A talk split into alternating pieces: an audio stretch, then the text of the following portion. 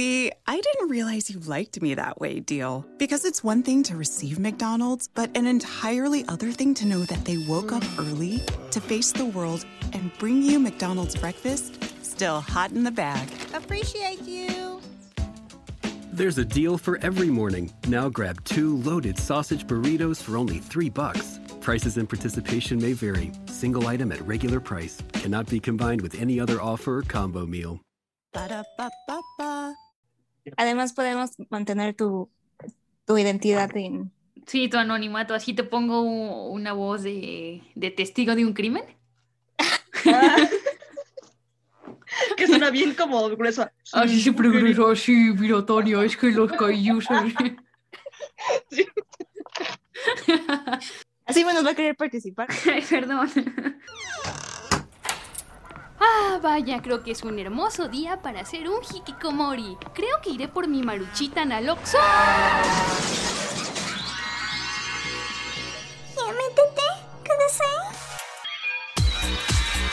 Adéntrate a un nuevo mundo de anime, manga, G-Rock, cosplay, waifus, husbandos, fanarts, furros, un podcast de frikis tercermundistas Para frikis con clase.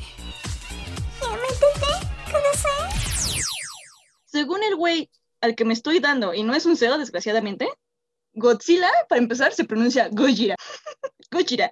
Y él es el rey de los monstruos. Empezamos, Kaijus.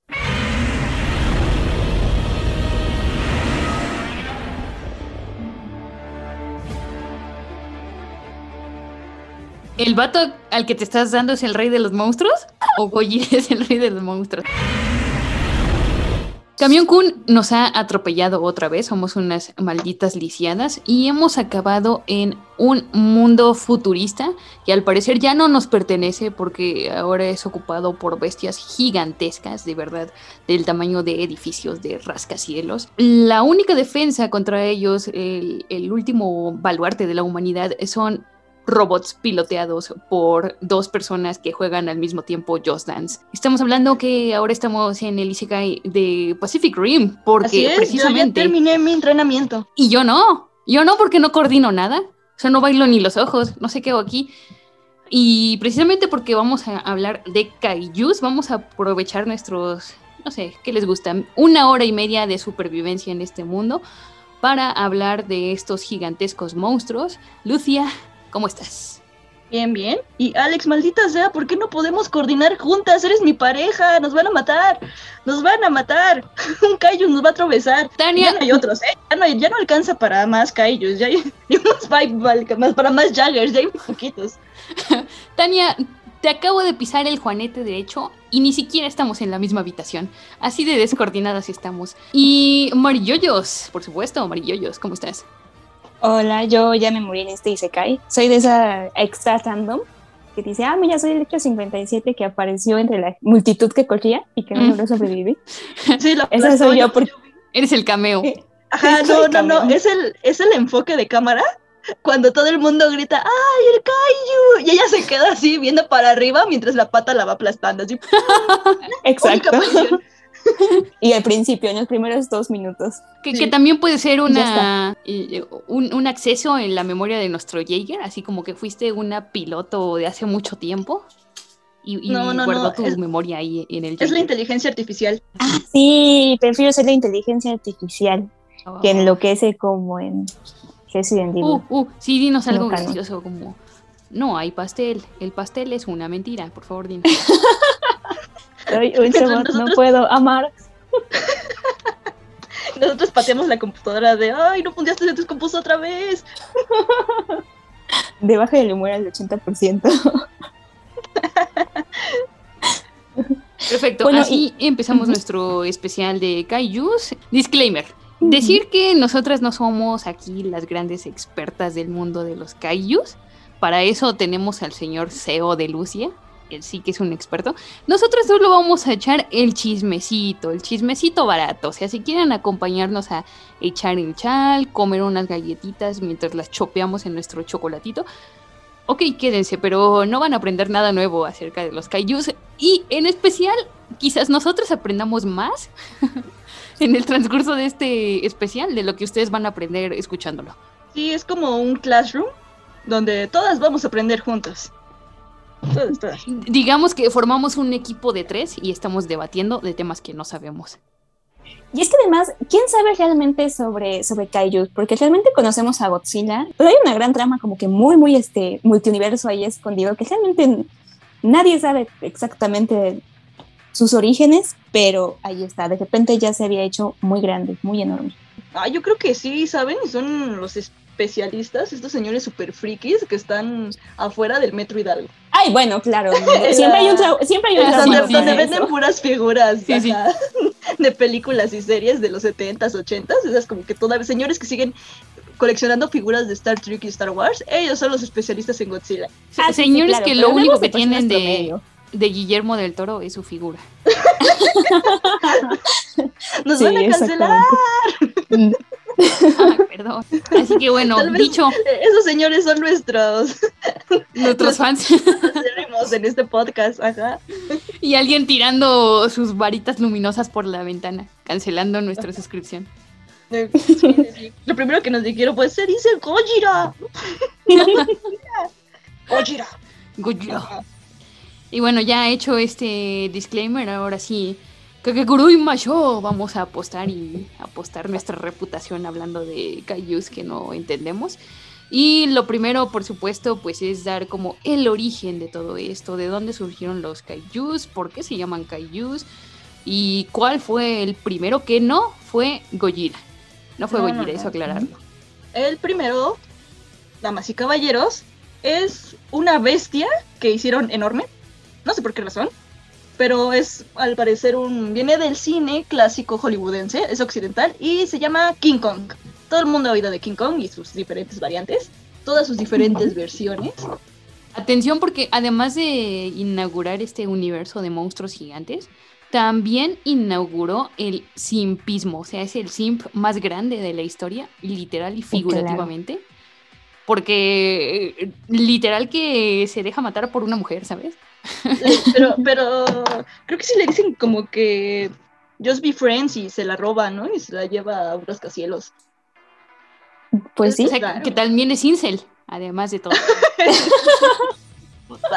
Es tierno, no sé, de ahí como que vienen las películas con go- gorilas.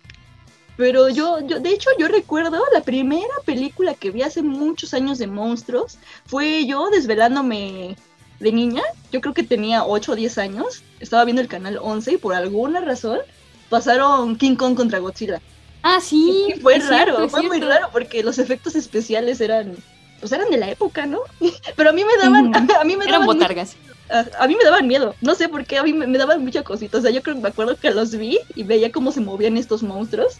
Es que yo me acuerdo que haz de cuenta que son, son este botargas, pero cuando las pasaban como que de lejos eran como figuritas moviéndose. Y, y eso me daba horror. Así. Sí, es- está como, como fuera de micrófonos hablábamos de Kidonia, eh, de Sidonia, perdón. Ajá. Y decías que no te gustaba porque estaba en el Valle de lo Inquietante. Pues así, más o menos, ¿sabes?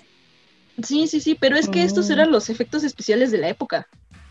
Y así eran, bueno, ahorita nos, nosotros nos, nos causa eso. Pero, en, pero yo, pues allá fue un éxito, ¿no? En Japón y Estados Unidos eran como el, el cine de ciencia ficción. No, es- además- va. ¿Sabes qué? A los japos les mamó tanto esto de, de tener cosas grandes que hicieron una versión de King Kong antes de crear a Godzilla, a Gojira.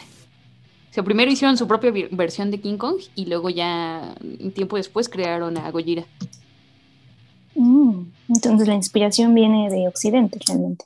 Sí, podríamos decir. Se podría decir. Sí, sí, sí. Combinado con, con luego el contexto histórico de la bomba nuclear y todo eso. Sí, claro. Pero bueno, a ver. Ah, pero, pero, aguanta, Ajá. aguanta. Sí, Me sí, están sí. informando, producción, mi producción me está informando. Mi SEO mudo me está informando que esta película de la que estamos hablando, Godzilla contra King Kong, es la primera película color de la cadena que lo hizo, o sea, Toho. Toho es la Ah. cadena televisiva, bueno, de cine, que empieza a hacer estas versiones de kaijus, bueno, películas de monstruos. Y este fue así la primera a color. Y, ah, y aparte se le dieron los créditos a los actores que le, daba, que le hacían las botargas.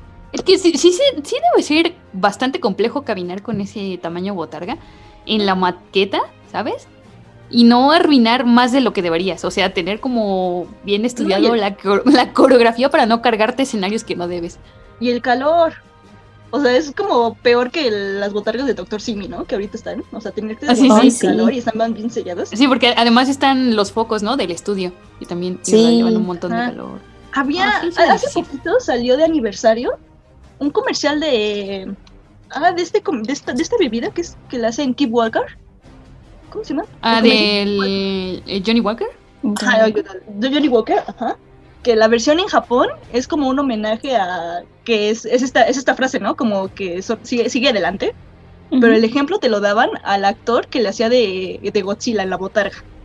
Porque así le decía, tú sigue adelante, tú sigue adelante, no importa cuánto, cuánto, o sea, te cuesta esfu- esfuerzo, pero, o sea, como que lo vale, ¿no? Y te ponían a este actor que nunca nadie le ve la cara, pero todo lo que sufre, ¿no? O sea, se está moviendo, todo el peso que carga y todo el calor que aguanta, pero él termina siendo como que el, el, el primer Godzilla, ¿no? Que todo el mundo lo aclamó. Entonces, eh, estaba muy bonito, es un comercial, a ver si lo encuentro, la- de verdad lo quise volver a este... Sí lo estuve investigando, según yo lo guardé en Facebook, pero ya, ya no lo encontré y anduvo por ahí rolando en redes sociales, pero estaba muy, muy bonito, que te ponía como el ejemplo de todo lo que aguanta un actor de botarga. Pero no era cualquier actor de botarga, o sea, era Godzilla. Y nadie le veía la cara. Oh, vaya. No, es no, difícil. no, y, no y me también es que yo quería vivir ese sueño, ¿sabes? Yo No, eso- no, no estoy de broma, o sea, literal, literal, uno de mis sueños eh, eh, fue ser una botarga, ¿sabes? O sea, cualquier botarga, o sea, me, me da igual ser el ¿Por doctor? Sirmi, ser una botarga de, de algún equipo deportivo, no sé, me maman las botargas. No soy furra, pero me maman las Ah, botargas. Eso, eso ya es raro, o sea, como que... no te creo eso, ¿eh? No eres De verdad, quiero, Así quiero ser empezaron todos. Tal vez, tal vez son etapas tempranas de furrismo, pero me, me gusta, me gusta ser esa, esa botarga que baila y anima y hace tonterías de forma casi anónima. Abajo del sol de las 2 de la tarde. Sí, sí. O sea, yo, de verdad, si me hubieran dicho que quieres terminar una carrera de cuatro años o ponerte a bailar en Soriana en una botarga de Alpura, dije, ¿dónde está mi cola y mi cabeza de vaca? Ah, yo creo que tu sueño fue estar en otro rollo en la carrera de botargas. sí, literal. En el desfile de Pikachu. Sí, un Pikachu gigante. Pero el Pikachu Pero que que- se, que se poncha. Está choquita, ¿no? Que está medio ponchada. The I didn't realize you liked me that way deal. Because it's one thing to receive McDonald's, but an entirely other thing to know that they woke up early to face the world and bring you McDonald's breakfast still hot in the bag. Appreciate you. There's a deal for every morning. Now grab two loaded sausage burritos for only three bucks. Prices and participation may vary. Single item at regular price cannot be combined with any other offer or combo meal. El que no El lo audio le suena, y el audio le suena raro, ¿no? No es, no es pica, pica. Suena así como. Así. El que se va picando y no lo pueden ayudar. Tascoto, tascoto cabezal. Pues déjenme decirles que, que yo, yo nunca, no sé mucho sobre kaijus, precisamente hay una razón detrás, y es que a mí me, me, me daban un montón de cringe desde que yo era muy chiquita los monstruos, los dinosaurios en particular, pero todo lo que tuviera cosas gigantes, yo no entendía cuál era la afición a ver cosas de 50 metros más grandes que tú, o sea, me daba como un tipo de vértigo ver cosas tan grandes y sobre todo dinosaurios. Obviamente no, no podía ver Jurassic Park, ni libros, ni nada que tuviera un dinosaurio incluido. Es más, me quitaron las ganas de ir a, los juegos así de maquinitas, porque había esta realidad virtual de Jurassic Park, dinosaurios saliendo de las pantallas. Y no, me daba un, un terror horrible, era una fobia, tal cual era una fobia que, que me costó mucho quitar. Y entonces, pues, no, películas de Godzilla casi no veía hasta ya muchísimo después que empecé a ver las occidentales, la clásica viejita, que sí o sí pasaban en el 5. Pero eso me alejó muchísimo del mundo de los kaiju, desafortunadamente. Lo, que es, muy, lo que es muy raro porque como que todos los niños pasan por la etapa de que les maman los dinosaurios. Pero, Es que me pero llevaron... Yoyos- ajá, ¿Mm? pero Yoyos es la segunda persona que conozco, ya adulta, que me dice, me dan miedo los dinosaurios. Ya no es al nivel de antes, ¿eh? Porque, bueno, o sea, tiene una razón de ser porque me llevaron, tenía como tres años y me llevaron a un museo de, de historia natural y lo primero que vi en la entrada era un dinosaurio que abarcaba, pues no sé, eran como tres o cuatro metros, no sé cuánto era del T-Rex. Estaba justo en la entrada. Yo salí corriendo y gritando así como de, no, no, qué horrible, hace, hace unos años hubo una exposición de animatronics de dinosaurios. Yo me acuerdo que fui. Sí, me acuerdo que también me llevaron. Ah, también fue. Sí, también me llevaron. Me acuerdo, me acuerdo poquísimo, o sea, no, no, no para nada, pero sí fui. Sí fui, pero tampoco me daba miedo, pero, pero estuvo chido. Y es que sí era como tal una fobia, entonces como nadie, era, así como de, ah, jaja, te dan miedo los dinosaurios, era como de muy gracioso, ¿no? Pero de verdad, de verdad, de verdad me entraba así una ansiedad horrible. De hecho, no sé cómo rayos, uh, cuando ponían, me gustaba mucho el juego de Dino Crisis, eh, que salió para Play, pero cada que lo jugaban era como de, no, no puedo, quítenme los 15 minutos, y yo, ah, no, no puedo. No, no, me daba un miedo horrible, entonces por eso no no hace ser la única, porque yo creo que a la gente que le gusta ver Jurassic Park, o sea, también les dan como miedo o ansiedad. O sea, porque literalmente tienes que huir de los dinosaurios. Pues sí, porque es, es, es, como un. Tal vez es como un miedo natural, pero a la vez yo siento que sí, sí, sí les fascina por el hecho de que es enorme, ¿no? Que es algo que está muy grande. Pero a mí me provoca como vértigo, como entre vértigo y no sé, es una sensación como de fobia, tal vez, tal cual. Y que ya con, con, con, el paso de los años lo empecé a ver un poquito diferente, pero sí tuve así como que, que tratar de cierta manera de, pues como un tratamiento tal cual ante fobias. Que era muy, muy, muy exagerado. O sea, no podía verlos ni en fotografías, pues. O sea, aunque no, no lo viera así gigante. Pero entonces, ya cuando, a ver, pero dijiste que te gustaba Cloverfield, o sea, ahí ya te gustó. O sea, ya lo superabas. o, eso era tu terror. No, no, no. Lo, sí, sí me daban mucho miedo. Todas las películas de, dinosaurios y de Godzilla y eso me daban miedo. Pero, por ejemplo, yo soportaba ver Godzilla en el 5 porque tenía una pantallita de 12 pulgadas o no sé. y, y con un chingo de comerciales, eso también. Sí, sí, claro, claro, claro. No me daba miedo. Pero, por ejemplo, si era de noche, no podía verlos. Si la pantalla era mucho más grande, tampoco. O sea, cualquier cosa enorme que aunque fuera Godzilla me daba mucho miedo. Y, pues así, este, cuando de hecho, me llevaron a, la, a IMAX, a la Papalote Museo del Niño, y estaba la película de T-Rex en 3D. O sea, yo me la pasé con los ojos saltados toda la película. Pero yo creo que en secundaria. Pero ya con el pasar del tiempo, como que los empecé a ver como otro animal. O sea, el hecho de verlo como un animal me hizo cambiar de parecer, porque yo lo veía como un monstruo tal cual que, que te come, ¿no? O sea, es como, como una amenaza. Pero cuando lo empecé a ver como un animal, como un y corriente y cualquiera como algún otro que existió, mi visión de él empezó a cambiar de, de, los dinosaurios como tal, como el concepto. Y entonces ya fue cuando empecé a ver, por ejemplo, lo de Pacific Rim la fui a ver al, cine y pues me, gustó bastante y no me daban miedo los, los kaiju. Y ya lo empecé a ver como persona normal, entonces supongo que de ahí ya lo fui superando y ya empecé a ver más de este mundo. En específico, Cloverfield no revivió tu miedo porque es, para empezar, una película que está grabada con cámara en mano. O sea, como si estuvieras tú en primera persona ahí. Y incluso tengo entendido que a varias gente como que sí salió vomitando, le dio náuseas, porque pues en ningún momento se para la cámara, no hay cámara estática, todo el tiempo está moviéndose. Sí, de hecho, sí es, sí es, muy realista. Fíjate que esa no me atreví a verla en el cine no me atreví a ver en el cine y, la vi ya mucho después, cuando ya dije, ya, ya puedo ver cosas de este estilo. Pero a la fecha, por ejemplo, si me pones en una, una pantalla gigante y yo en algún lugar cerrado, como estos que son como, demuestran cinemáticas en museos, ese tipo de cosas, a la fecha todavía me da un poco de fobia pensar que van a poner alguna imagen de un dinosaurio gigante o algo así. ¿Qué? Sí, de verdad, de verdad. bueno, otro dato interesante de su waifu amarilloyos. qué, raro. Y no sé qué raro, me gusta más. un hijo así. vas a ver que te van a llegar comentarios de decir, a mí también me dan miedo los dinosaurios. Y van a empatizar contigo. Y se va a hablar como un grupo de autoayuda. sí, sí. Para superar crisis de kaijus y dinosaurios. Y hablando de kaijus, hora de leer esa definición del diccionario. Y es que kaiju es una palabra japonesa cuya traducción aproximada podría ser la de bestia gigante. Generalmente suelen ser las protagonistas o antagonistas, sino ambas cosas, del subgénero de cine conocido como Kaiju Eiga, cine de monstruos, perteneciente al Tokusatsu, que es cine fantástico o de ciencia ficción en Japón. Bueno, es que estos kaijus en sí son, tienen que ser gigantes, ¿no?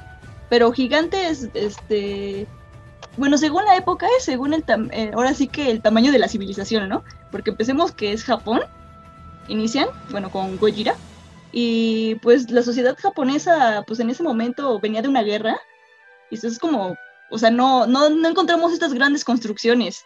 Y a partir que la sociedad se va modernizando y va creciendo, pues vemos que ya también aumentaron, ¿no? O sea, a, a, fuerzas tienen que ser tan grandes. ¿Qué tan grande va a ser según el miedo como que social y la modernización que tenga esa ciudad? Claro, porque Godzilla qué chiste tendría destruir donde no hay nada, ¿no? Ajá, o sea, se tiene que ver inmenso. O sea, bueno, ves que no sé si tendría correlación, pero ven que el último Godzilla, el de este, la, versión americana, es enorme, pero enorme, enorme, enorme hasta como que un poquito desproporcionado, porque recuerdan que decían que estaba bien gordo. Sí, ah, sí, sí, me acuerdo. Estaba pasadito de tamales. como que se quedó en modo sedentario y hizo pancita. Estaba no, no, pero, incluso decían que el diseño de ese Godzilla era lo más aproximando a lo que sería un Godzilla real, porque para soportar, por ejemplo, el tamaño solo de su estructura ósea, o sea, tenía que ser choncho, o sea, como que tener un centro de gravedad muy bajo, ajá, tiene que ser gordito. Y, mm, y de hecho, eh, el creador del propio Gojira se lo imaginó cuando iba en un avión y estaba pasando como por el mar y así en un pensamiento súper random. Dijo, ¿qué pasaría si una bestia marina en este momento saliera del agua y nos atacara? Y eso se combinó con precisamente lo que había ocurrido eh, al finalizar la Segunda Guerra Mundial, con las bombas nucleares de Hiroshima y Nagasaki. Y el pueblo pues estaba súper ciscadísimo, ¿no? Porque pues había sido como el arma más potente que la humanidad había visto jamás. Es como una representación un poco de ese miedo nuclear Gojira siempre fue más hacia la madre naturaleza, lo que hacemos los humanos para destruirla y cómo esta va a venir a destruirnos a nosotros por es que es el, viene del miedo, ahora sí que ajá, es la, la, monstruosidad, viene del miedo, del terror, del desastre causado por una bomba nuclear. O sea, vean Japón cómo terminó, o sea, es como que de las peores aberraciones que después del, del holocausto, vendría como que la segunda aberración sería, ah, bueno, para mí es la primera, ¿no? Como que los efectos y toda la muerte que cocinaron, dos bombas nucleares en poblados así como que normalitos de Japón. O sea, valieron. Porque además a civiles, o sea, civiles, y las consecuencias que dejó, porque además no es como de, ah, pues ya no pasa nada, todo lo que se queda ahí de... Sí, porque fueron la, es la radiación, fueron las generaciones, ¿no? Porque, o sea, va a los que se, los que mataron, a los que deshizo, deshizo completamente esta bomba, y luego las consecuencias y luego todavía como que esto, este rasgo eh, de herencia, ¿no? O sea, ¿cuántas generaciones todavía como que salieron enfermas? Y King Kong es la... Sí, es esa guerra contra el colonialismo, es más como natural o salvaje. Sí, es, como en, está en esta tónica de los estados eh, expansionistas, de cuando Inglaterra y esos países iban, por ejemplo, a África, ¿no? Y visitaban las tribus africanas y veían todo súper exótico. Y es que pasaría si trajeras a esos hombres salvajes e incivilizados a nuestra civilizada ciudad y con nuestros modales y, nuestros valores. Sí, pues, es como, como otro Tarzán. Sí, es como otro Tarzán, exactamente. Ajá, ahora sí que Tarzán y, King Kong vienen como que de esta, esta herencia imperialista y de colonización. O sea, ah, pero ambos monstruos, o sea, sí son como que vienen a luchar contra la como que la guerra que hace el hombre, ¿no? O sea, siempre están, están enfrentándose al hombre, de alguna manera. Sí, e, ese, claro, fue el, el primer Gojira, luego ya eh, con el paso del tiempo se fue difuminando esa idea y se mezcló con muchas otras. De hecho, incluso hubo un tiempo en el que el origen de, Godzilla fue más bien como un conjunto de las almas que habían quedado atrapadas después de lo de la bomba nuclear. O sea, toda la gente que murió, digamos, se unió en una especie de Godzilla. Una idea bastante macabra que al final no cuadró, pero pues todo tiene que ver con esto, ¿no? Con cómo el hombre va a terminar destruyéndose a sí mismo Eh, me gusta, esa idea me gustó, o sea, se me hace demasiado poética, ¿no? Que sea como que este monstruo en sí es como que la unión de un arma mortal nuclear creada por el hombre, pero al mismo tiempo de las almas de las víctimas. es, es macabro, pero también para mí es poético. Es, es como una venganza del más allá. Sí, no sé si- me acabo de recordar esa película, no sé si la vieron, la de Fi- 15 minutes could save you 15% or more. Wait a minute. I've heard that before. That's the note Jeremy wrote to me in my yearbook in the sixth grade. How'd you even know that? Because it's from Geico. Yeah, yeah, wait, here it is. Dear Luke, have a great summer. P.S. 15 minutes could save you 15% or more. Love, Jeremy. Geico's had this tagline for years because we help save people money. So wait, you're saying Jeremy copied you? yeah, that actually does sound like something the J-Man would do. Geico. 15 minutes could save you 15% or more. Estás escuchando All Spice por la noche. Tenemos un radio escucha en la línea.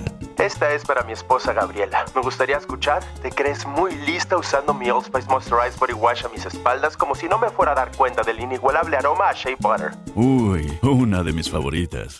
Gracias por escuchar All Spice por la noche. Y recuerde,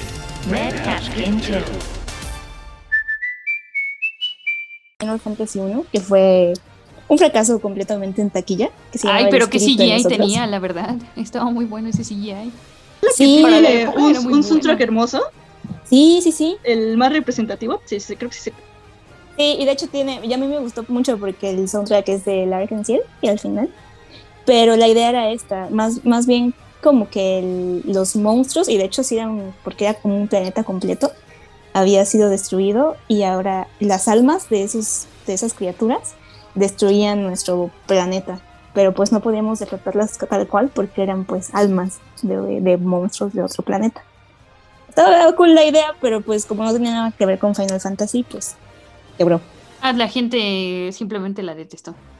Sí, exactamente. Pero bueno, Pues, a mí me mm, gusta secretamente.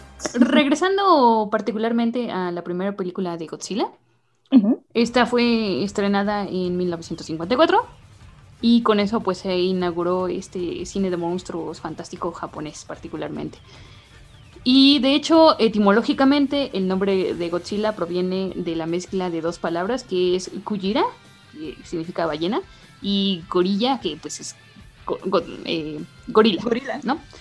Lo que pues tampoco tiene tanto sentido porque pues no parece una ballena ni un gorila, pero dice la leyenda que este era el alias de un físico culturista que trabajaba en los estudios Toho, que son los que mm, pues llevaron a cabo el proyecto de Godzilla, en donde rodaron la película, aunque pues es eso, es un mito, nadie sabe en realidad de dónde salió bien bien el nombre.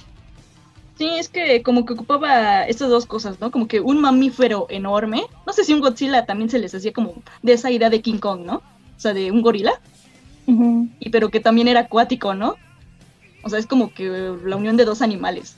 Por eso como que termina siendo igual como que una ballenota. Es un monstruo acuático, pero también puede ser este... Sí, es como si a una ballenota le salieran patas y también pudiera meterse a, así, a destruir. O sea, es enorme y órale, putazos a todos. De, de hecho, antes de que determinaran que Godzilla iba a ser un dinosaurio, pensaron en otros diseños. Uno era un pulpo gigante estilo eh, el. Kraken. Ajá. O, o el... Sí, eso, una deidad como super éldrica, ¿sabes? que, que gracias a Dios no se llevó a cabo. Godzilla Está pasable hizo como todavía. un dinosaurio. Ujú. Al final Órale. determinaron que pues el dinosaurio iba a ser más chido ya, simplemente. A ver, ajá, a ver, re- regresando, este, este género de ciencia ficción, o sea, tenemos a los kaijus, pero de ahí también vienen como otros grandes clásicos y también de la época, ¿no?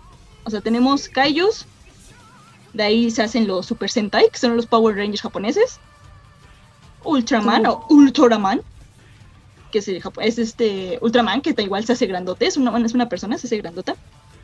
Kamen Rider, que son como tus Power Rangers, y los mechas. Los Y famosísimos de- en algún momento en este tipo de series y películas, los kaiju siempre están presentes, ¿no? O sea, por lo regular es como que la especie monstruosa con la que pelean. Y Sí. obviamente es enorme. Y tienes que ser enorme para pelear contra algo enorme.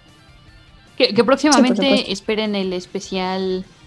Súbete al, al Eva Lucia, si no, Yoyos tendrá que hacerlo otra vez. y toda vendada, muerterizada. sí, sí, sí.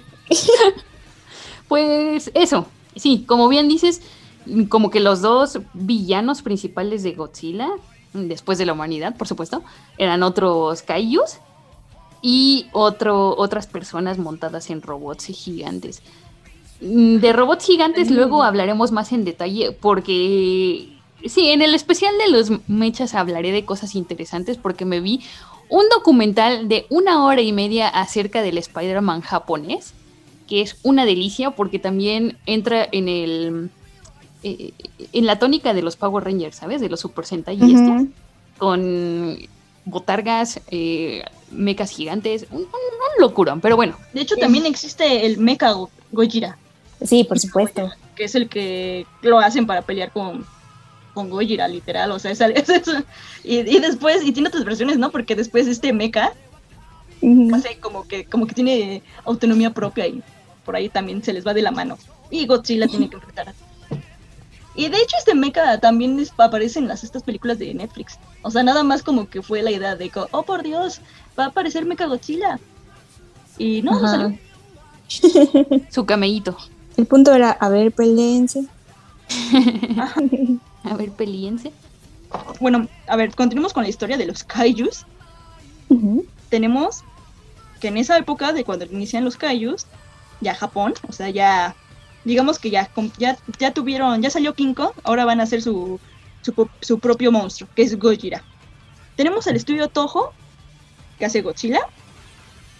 Y bueno, es como que no, no dicen bien qué onda con él, pero pues es un monstruo que los ataca y es muy popular.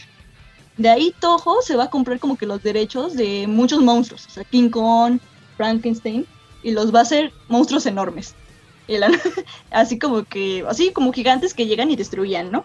Así como que hay, un boom de kaijus que a la gente le gusta luchar con, con monstruos enormes. Aunque, y luego hay, hay otra estudio de, cine que hace Daiei, que por ejemplo, este hace Agamera, que es la competencia de, de Godzilla que es una tortuga voladora. Bueno, igualmente comparten las tres eras de, de, Godzilla, o sea, las, ambas tienen sus películas y sus propias como que sagas o franquicias de la era, era Showa, era Heisei y era Millennium. De hecho, yo en esta última película de Godzilla, ya como que estaba como que me estaban contando el mundo de los kaijus. y estaba la y ven que en la segunda película de Godzilla de Estados Unidos empiezan a salir muchos monstruos con los que Godzilla tiene que pelear. Sí, sí. Se me ocurre decir así como que, ah, para empezar en la sala solo había señores, hombres y señores, ¿no? Y yo estaba así, con mi CEO, y se me ocurre preguntar en voz alta, ¿a qué hora sale Gamera? Y ya me, dicen, y sentí así como que la mirada juzgona de todos los señores. te vieron feo. Todos se voltearon a ver al mismo tiempo. Porque Gamera no comparte el mundo de Gojira. y así esperando, ¿y qué hora sale la tortuga? No, salió así como que...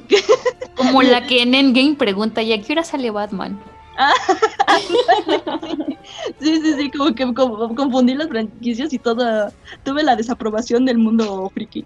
Y este, ah, y esta como que tortuga es como que tiene un poquito de aspecto más infantil porque es el, es el amigo de todos los niños. Entonces como que aquí este monstruo empieza a ser algo diferente porque aquí la historia lo ponen que se apega a un niño, ¿no? Entonces por eso tiene, y, es un niño que, lo entiende y como que lo va a defender. Una, una onda así, y por eso como que la película va tirando más a para el lado de los niños. Y Godzilla no hacía mm. eso en ese momento. Y bueno, su origen es bastante similar a la de Godzilla, ya que igual surge como de las pruebas nucleares, ¿no?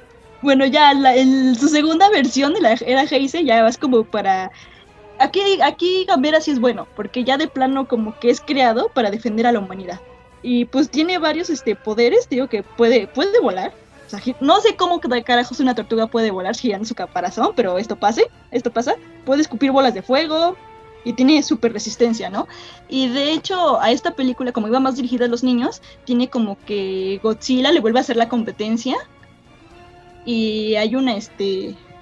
las últimas películas de esta era ya son como que un Godzilla más este más kawaii, más infantilizado y también como que un poquito más ridículo. De hecho es el como que tiene mucha crítica, ¿no? Porque hay así como que de momento Godzilla vuela. O sea, tiene su aliento atómico y está volando como si fuera un propulsor. como que está chistoso, pero esta como que es la parte para que la competencia de Gamera para que esté peleando como, para que esté peleando, para que lo agarren igual los niños, o sea, como porque Godzilla como que daba miedo al inicio. Y este nuevo Godzilla, versión para niños, es como para que igual sea su amigo o algo así, o tenga más como que el- atraiga al público infantil. O sea, aquí vemos que los, la idea de los Godzillas están como que peleándose. O sea, tenemos al Godzilla que salió como de las bombas atómicas que quiere destruir, y luego ya igual otro Godzilla que como que está defendiendo a la humanidad. Así como que aquí tenemos como que diferentes versiones, nunca, nunca es el mismo. Esa es la diferencia de Godzilla, nunca es el mismo. Sí, porque de hecho yo pensé, yo, yo alcancé a conocer al Godzilla que es el protector más bien de, no como tal de la humanidad, pero sí de la Tierra. Entonces, cada que hay una desestabilización, él como que hace aparición y lo vuelve a estabilizar todo.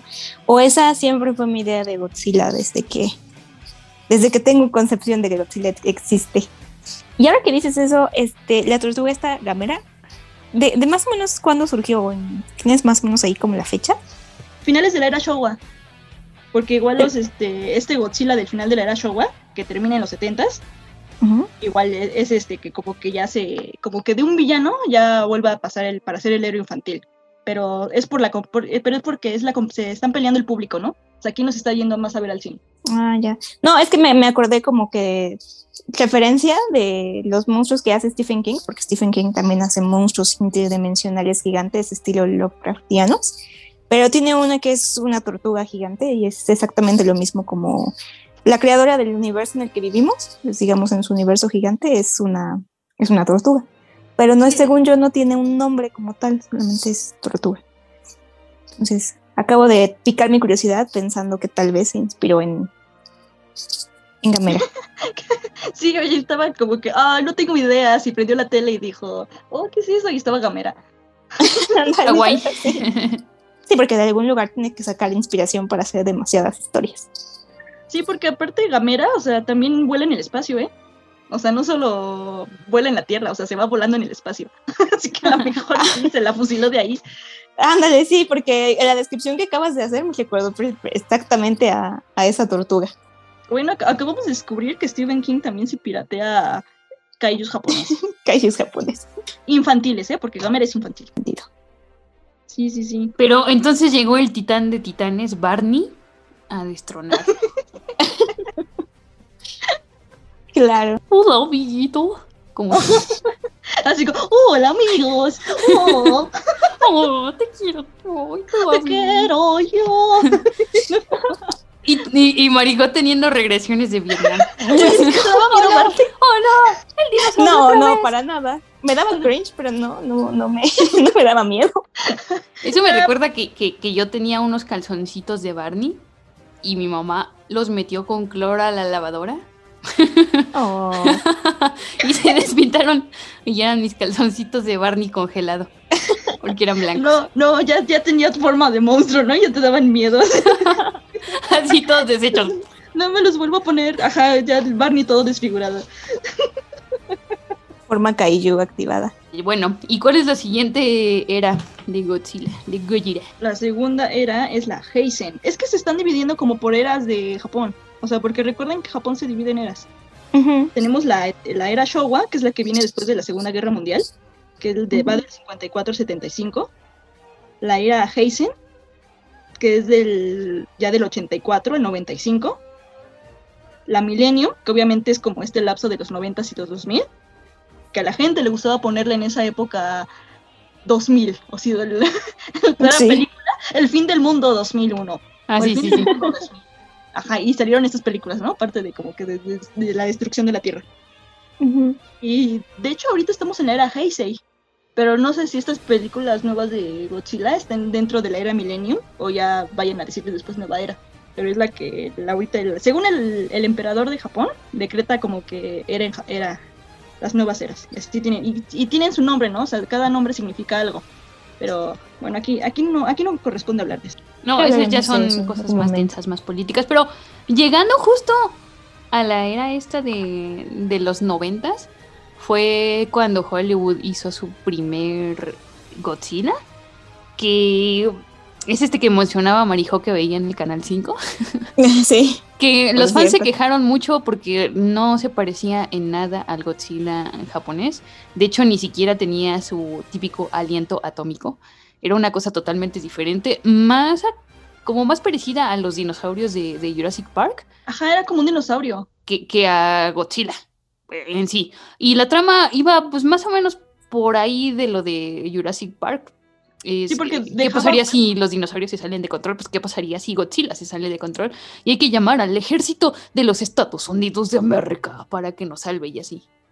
Sí, o sea, película genérica estadounidense. De acá aparece, aparece un monstruo, un alienígena o un dinosaurio nuclear y tienen que ir a destruirlos. Solo el ejército americano puede hacerlo. Con bombas nucleares. Y que además queda como en, inconclusa, ¿no? Porque yo recuerdo que había como al- abierto la interpretación de que hay este, pues, que te dejan huevos y que esos huevos Mm. salen.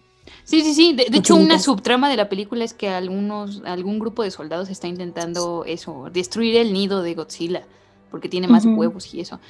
Y Es una, de hecho, justo es una, eso- es una iguana radioactiva. O sea, así, Sí, así de, de hecho. de una hecho, iguana de hecho, de hecho, de radioactiva, hecho. es demasiado simplón. Y, y de hecho, eh, sí, se planeaba hacer toda una, una saga de películas, pero pues le fue tan mal en la crítica y en taquilla. Bueno, en taquilla no le fue tan mal, pero en la crítica sí la destrozaron, entonces pues se cancelaron todos esos planes de grandeza. Pero en su lugar hubo una cosa, una cosa que se llamó Godzilla, que era una serie animada de principios de los 2000. O sea, según yo tuvo como dos temporadas, un- algo así. Sí, sí, es la continuación. Ajá. Sí, sí. Según yo, no, no era tan mala porque se apegaba más a lo que era el Godzilla japonés. El enfoque estaba más en, los humanos, pero no en los humanos intentando como destruir a Godzilla con tanques y armas y esas cosas.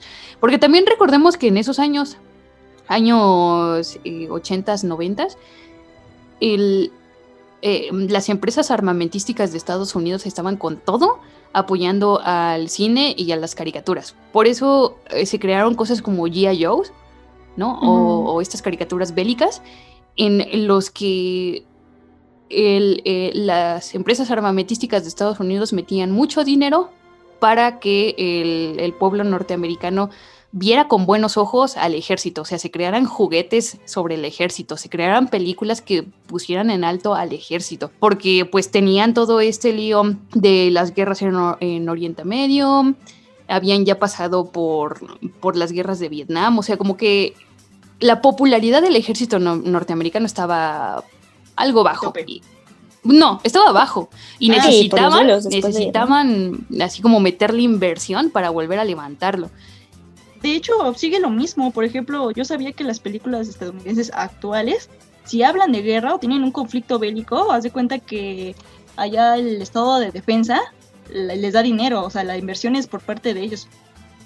O sea, Sí, claro. les están pagando, ajá, les están pagando. De hecho, hay una película muy, muy, muy buena acerca de esto y que tiene una crítica acerca precisamente de esto, pero un poco disfrazada de película de acción. Y es esta de Pequeños Guerreros, ¿sabes? Donde unos G.I. Sí, claro. genéricos volvían a la vida eh, gracias a un chip militar que un, que un empresario todo meco les implantó porque quería sacar rápido los juguetes. Y, y cómo se enfrentan a, a estos juguetes que, que parecen sacados como de, de los Thundercats, que son feitos, pero de buen corazón, ¿sabes? Y es esta, esta ideología encontrada entre los soldados norteamericanos que lo único que hacen es como seguir directrices y para salvar a su país. Quién sabe qué significa salvar a su país, pero pues ellos luchan con lo que sea que se les ponga enfrente contra estos juguetes que en realidad apelaban pues mucho más a, a la imaginación y a la fantasía y esas cosas. Sé cuál da- Hola, soy el arquero. Sí, sí, El sí. Valle de lo, del Inquietante en esa película me impide verla. Es muy verlo. buena, es muy buena. ¿Qué? Yo ¿No la adoro. el diálogo del arquero, el de los gorgonitas? No puede Las ser. referencias, en, de tanta repetición entiendo las referencias pop, pero no puedo, no pude y no puedo. Es la primera película de Kristen Dust. Ah, no es cierto, no es cierto, ya había hecho Jumanji, creo. La cosa es, es que es una cosa loquísima, la verdad. Sí, sí, sí, la verdad sí vale la pena que la veas, porque además es un clásico de la época. Pero, pero el Valle de lo Inquietante. Supéralo, Tania. Ay, no puedo. Bueno, Súbete bien, al valle del inquietante o Marijo va a tener que hacerlo de nuevo.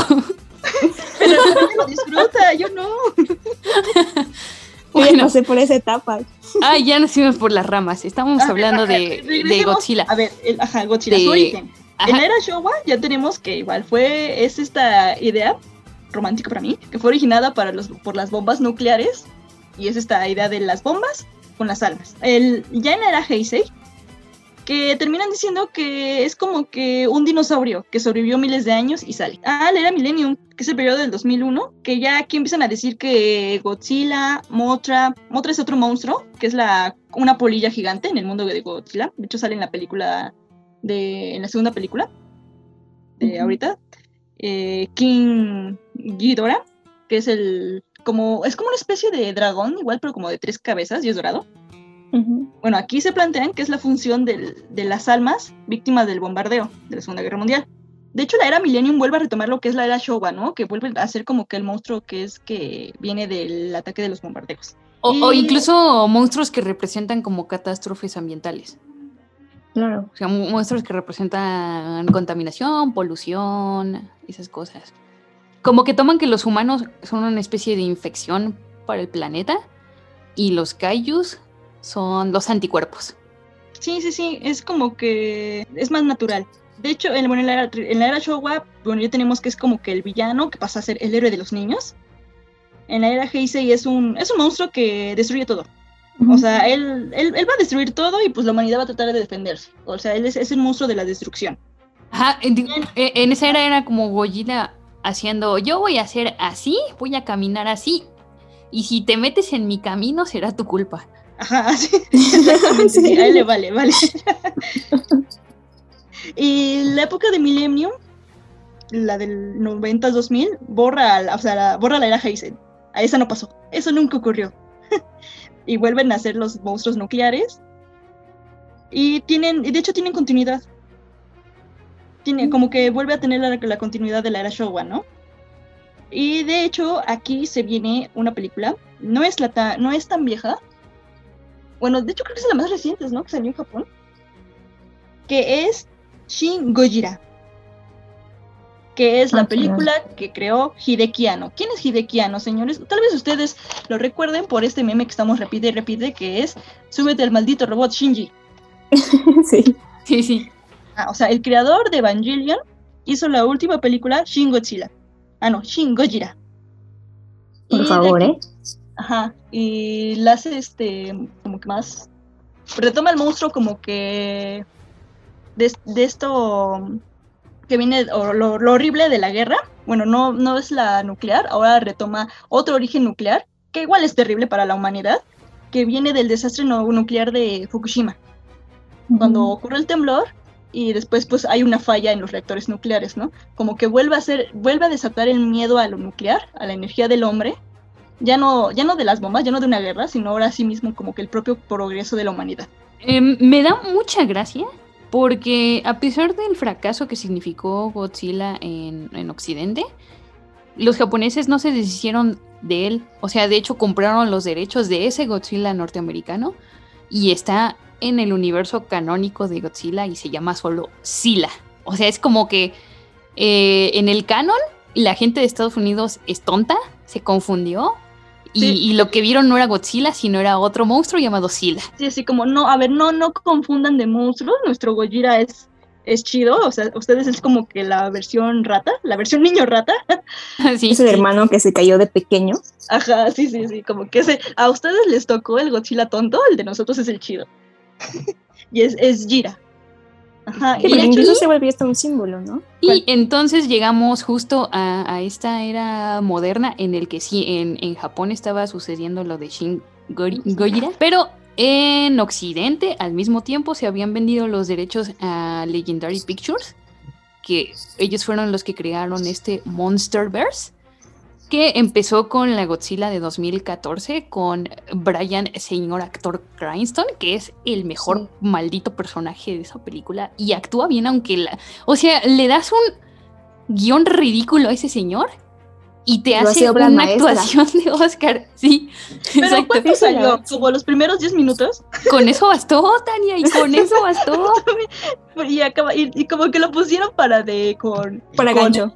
con el actor de, De Breaking Bad. ah, de Breaking Bad. Y ya, jalar gente. ¡Pum! Bueno, le le puso su toque emotivo en la película, o sea, no podemos negarlo. Y Y para decirte que fue mejor actor, eso significa también lo que, La- lo que la de la película es como ver. sí, o sea, la, la película en general, mm, no digo que sea mala, simplemente es entretenida, es como pasable. Porque ya hablábamos, por ejemplo, de que el diseño era diferente, pero porque quisieron adoptar como algo mucho más realista. ¿Cómo sería un Godzilla en el mundo real? ¿Cómo funcionaría la física de su cuerpo en el mundo real? Y, en ese sentido hay una escena que me gusta muchísimo. O sea, Estás escuchando All Spice por la noche. Tenemos un radio escucha en la línea. Esta es para mi esposa Gabriela. Me gustaría escuchar. ¿Te crees muy lista usando mi Old Spice Moisturized Body Wash a mis espaldas como si no me fuera a dar cuenta del inigualable aroma a Shea Butter? Uy, una de mis favoritas. Gracias por escuchar All Spice por la noche. Y recuerde,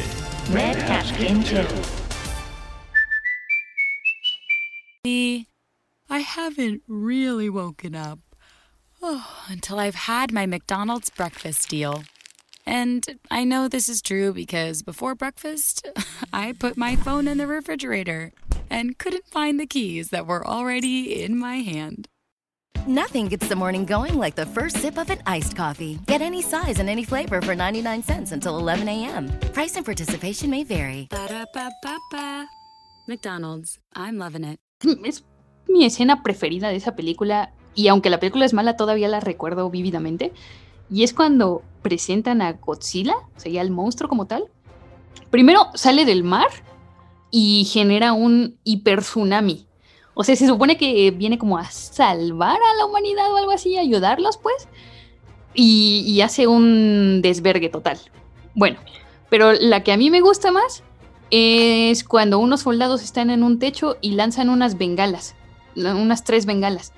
Y son, y es la cámara siguiendo a esas bengalas a través del cielo y esas bengalas ilumi- iluminando poco a poco el cuerpo de Godzilla.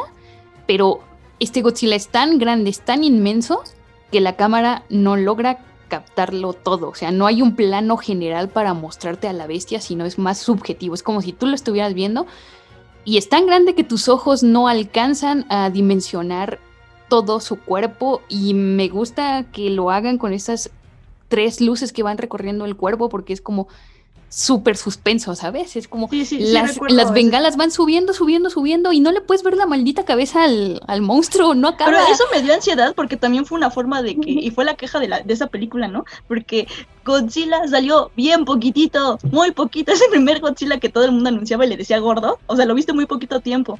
Incluso Sí. recuerdo una escena que, ah, porque aquí, eh, em- esa película empieza, están apareciendo otros kaijus, que aquí llamaremos mutos, que quieren destruir a la humanidad, que eran como que monstruos encerrados, que estuvieron aquí antes de la humanidad y estaban saliendo para destruirla y pues sale Godzilla a echar a arribarse un tiro contra ellos, ¿no? Porque dicen, no, pues este es mi terreno.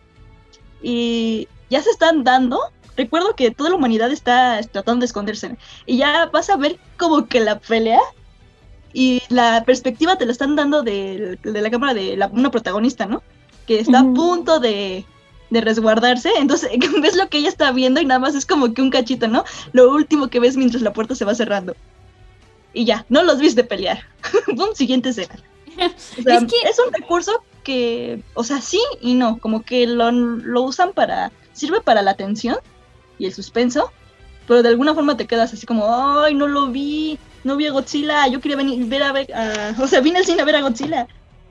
Es que es- son como diferentes perspectivas, porque creo que cuando los japoneses hacen Godzilla, lo que priorizan es al monstruo y ver los putazos que se va a pegar con otros monstruos gigantes o contra la propia humanidad. Es como ver al monstruo en su completa envergadura, es como el show central.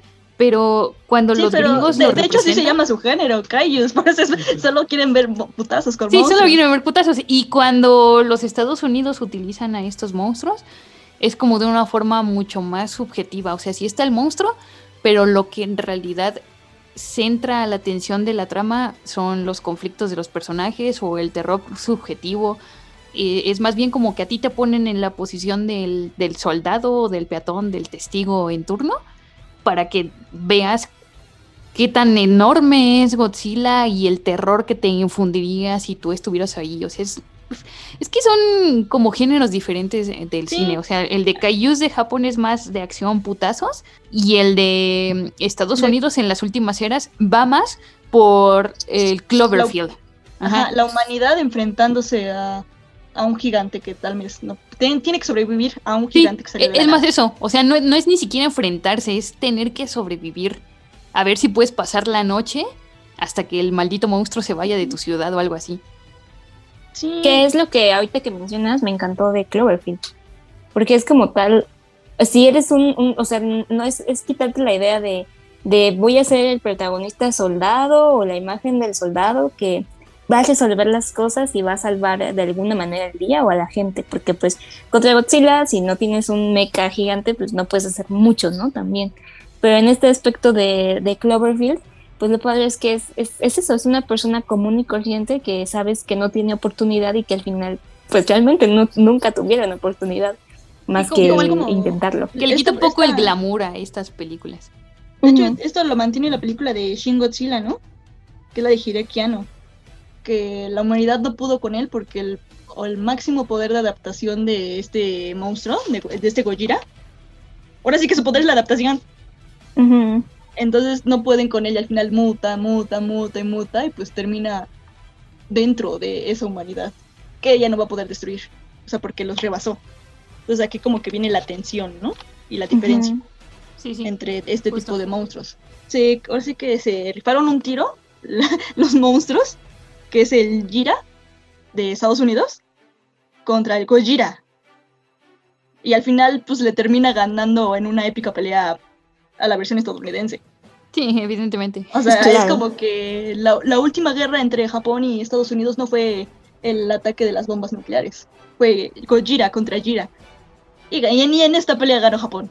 Claro, de alguna manera tenían que ganar y quitarse su frustración. Pero, pero, pero, bravo, porque sí estaba muy feo. E, esta pelea todavía no está concluida.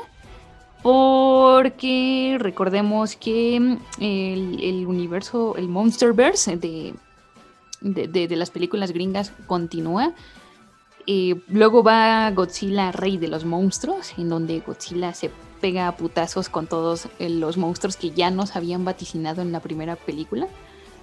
Y eh, luego va a haber una tercera entrega que tal vez para cuando ya estén escuchando este podcast haya salido, que es King Kong contra Godzilla. Y ahí sí va a ser como los putazos definitivos. ¿Quién va a ganar? ¿El imperialismo yanqui o va a ganar los monstruos supergigantes de Japón? De hecho, esta película la hicieron otra vez como, como inició este universo, porque salió King Kong. Y como El de la isla calavera, ¿no? Ajá, ajá, esa fue la primera versión. Ya empiezan a salir las películas de Godzilla y luego ya te dicen, no, es que están dentro del mundo. De, o sea, King Kong está dentro de este mundo y ya te salen como que, ah, va a regresar.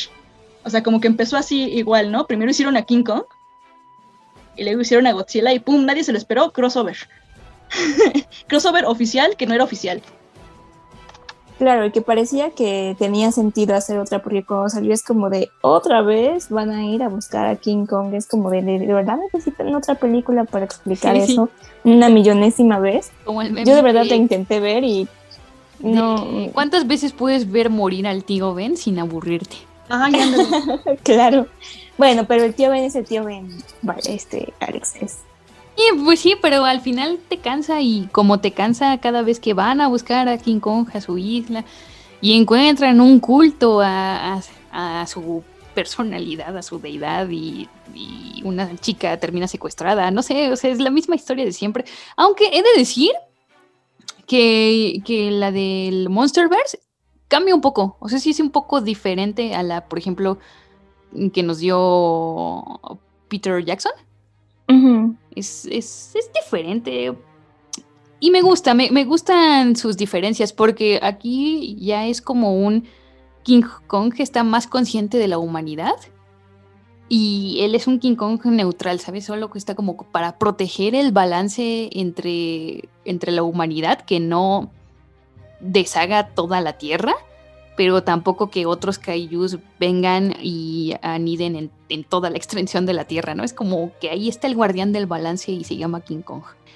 A ver, que- quería poner en la mesa el debate de quién ganaría, con nuestros escasos conocimientos, por supuesto, entre King Kong y Godzilla, poniendo de manifiesto que en la película probablemente nadie gane. O sea, porque seguramente van a querer hacer una parte 2. O porque pues no se van a arriesgar a que una parte del fandom se enoje. Yo digo, bueno, no, ya sería como mucho spoiler. Pero es un spoiler que ya todos esperan. Ah, tú idea. date, tú date. Sí, sí, dilo. A ver, yo digo que se van a dar sus putazos. Para mí ganaría Godzilla. O sea, es que no manchen, o sea, el otro tendrá fuerza. Y chance inge- ingenio, ¿no? Pero Godzilla. Pulgares oponibles. atómico. No te olvides de los pulgares oponibles. ok, sí, sí, sí. Creo que Godzilla no tiene deditos. Tiene como patitas chatitas. Y tiene bracitos de dinosaurio. Tiene Esa es una gran bracitos de desventaja. dinosaurio, así de, oh, no puedo rascarme. Ajá, pero tiene aliento atómico y tiene poderes nucleares, no sé, o sea, es nuclear esa cosa, tiene vive de radiación. Yo solo puedo recordar el meme este de, de la película del Adam que dice, ¿cómo va a ganar King Kong si solo tiene un palo, un palo y está golpeando la pared? ¡Palo! Yo digo que se van Pero a dar Godzilla ni siquiera tiene brazos para sujetar ese palo. Ah, ¿verdad? Ah, sí. Es que se van a dar sus, sus buenos guamazos. No, no tengo ni idea a quién le vaya. O sea, pues tengo la idea que Estados Unidos a lo mejor sí va a poner que King Kong está ganando. O sea, digamos que es su, pues, es un monstruo. Sí, es orgullo, no, le va, no le van a dar en su propio orgullo. Pero, pero es que pero también- algo va a salir. O sea, va a haber un güey malo que se va a hacer otro kaiju muy, muy famoso y que todo el mundo en Japón quiere, adora y odia. Que es. Y de seguro van a decir, porque como que se basaron en, el, en los ataques de Gojira pasados, la humanidad creó su propio Godzilla. Y va a, va a salir como Mechagodzilla. Yo tengo la idea. Y este Mechagodzilla se les va a ir de las manos. Y ambos monstruos, Godzilla y King Kong, se van a unir para derrotarlo. Así ya como buenos compis. Ah, Que sí, han, sí, sí. han sido roomies del planeta Tierra desde hace mil años. Sí, eso es muy, eso es muy probable. Yo digo que algo sí van a sacar. Y si tenemos la mala suerte, lo van a dejar en continuación para la siguiente película. Sí, por supuesto que lo van a dejar en continuación porque además son unos malditos tibios. O sea, en estas películas siempre son unos pinches tibios. Sí, porque como que se esperan a la reacción de la gente, como, ay, Exacto. si nos fue bien, vamos a hacer la otra. Mm. No, no, y, porque además, o sea, no se van a arriesgar al odio de una parte de, de- de la población que lo vea. O sea, porque creo Es que está dividido, está viejo. mitad y mitad. Sí, La un mitad fandom. Sí, está dividido el fandom y no se van a arriesgar a enojar a la gente que le va a Godzilla haciendo que Godzilla pierda y tampoco van a enojar a la gente que le va a King Kong haciendo que King Kong pierda. O sea, O de es- nuevo al ridículo de los 2000, o sea, no se van a arriesgar que en dos años Japón saque su, su propia película donde les vuelve a matar a su villano. o Godzilla Sí. derrota a King Kong. Ah, sí, sí. Y los ponen en modo chafa, ¿no? Así como de, ah, mira lo que pusiste. No puede ser. Al final, al final, creo que va a ser un Go- Godzilla contra King Kong peleando por un churro con música de Linkin Park. Y los AMB van a quedar mejor que la película. Y al, y al final na- no va a haber un claro ganador, pero al menos eh, yo sí tengo un preferido y es Gojira, o sea, voy a muerte con Gojira, porque me gusta lo irónico que resultaría que el producto de la maldita guerra yankee vaya y se los fune, ¿sabes? O sea, es como Ah, claro. los gringos crearon a Gojira con sus malditas bombas nucleares, entonces ahora jódanse. Eso, eso suena a poesía para mí. Sí, También por dos. Yo apoyo esa moción con toda violencia. Sí, sí, sí, pero bueno, acá tenemos al... Ya es como que esto es el nuevo mundo, o sea, las nuevas generaciones. O sea, ya casi, casi, casi. Le falta muy poquito para que sean 100 años del mundo de Kaijus. O sea, Mm. también vean como que cuántos monstruos son y cuántos se van a hacer y ya las nuevas generaciones. O sea, ya nuestros abuelos conocieron Godzilla, nuestros hijos conocen ahora Godzilla. Claro. Ah, pero nosotros asistimos al nacimiento de otro universo de Kaijus, que es el de Guillermo del Toro, el de Pacific Rim.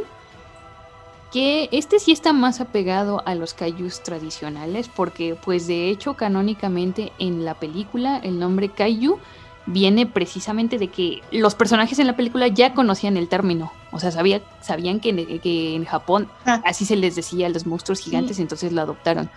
Pero es que Guillermo del Toro hace... A ver, Guillermo del Toro es un señor gordito friki. Bueno, no, además de lo que ibas a mencionar de los juguetitos de caillos, este, él es fanático de Lovecraft, entonces quería, ah, no nada más de Ah, Lovecraft, sí, sino de toda la cultura japonesa, entonces él necesitaba su kaiju interdimensional, que al final me encantó el, el concepto que hizo con el kaiju, que además no solo es un, un monstruo que sí tiene algo que ver con la humanidad, sino que es interdimensional. Sí, señores. sí, sí. Es que él es el friki. O sea, Sí, sí. él es el friki. O sea, el, el título es de así, ¿quién es? ¿Quién es o qué es un friki? Es, es Guillermo del Toro. Y él, y esta película en sí es homenaje a este como que género de kaijus, porque mete un monstruo, ok, tienes un kaiju, que no, no es homenaje a Godzilla, es un kaiju. Y de ahí te mete qué va, lo, qué lo- qué va a derrotarlo. Y es un mecha. O sea, como que están vinculados, pero es vienen parte del mismo universo. O sea, no es una película de mechas, es una película de kaijus. Ya que Sí, haya mechas, pues es la forma en que decidieron como que pelear contra esto. Y tienes razón, ya, ya había olvidado que venían de una de otra dimensión. Es que son eso fue lo que más me gustó, o sea, ese concepto fue el que más me gustó porque siempre era como que, no, pues nada más, yo tenía la visión de Godzilla de que, no, pues se está cuidando la tierra, lo que sea, este, o tal vez quiere destruirla, pero ya tiene el ambiente de la tierra, ¿no? Vive aquí, pero esos son monstruos interdimensionales, entonces eso lo hace mucho más interesante. Y que además, este, el diseño de los callos y todo, a que él ha querido hacer muchas versiones también de, historias de Lovecraft que no había podido hacer, pero esta del de los del de Pacific Rim ya tenía bastante tiempo también que necesitaba como la aprobación de para sacarla y creo también que la sacó en buen momento antes de que estas historias fueran desgastadas por lo menos aquí en Occidente. Sí, lo hizo muy bien, es muy bonito. Y aparte se metió un diseño bien chido de kaijus y un diseño bien chido de, de este los mechas, que aquí en esta película les llama Jackers. Ajá,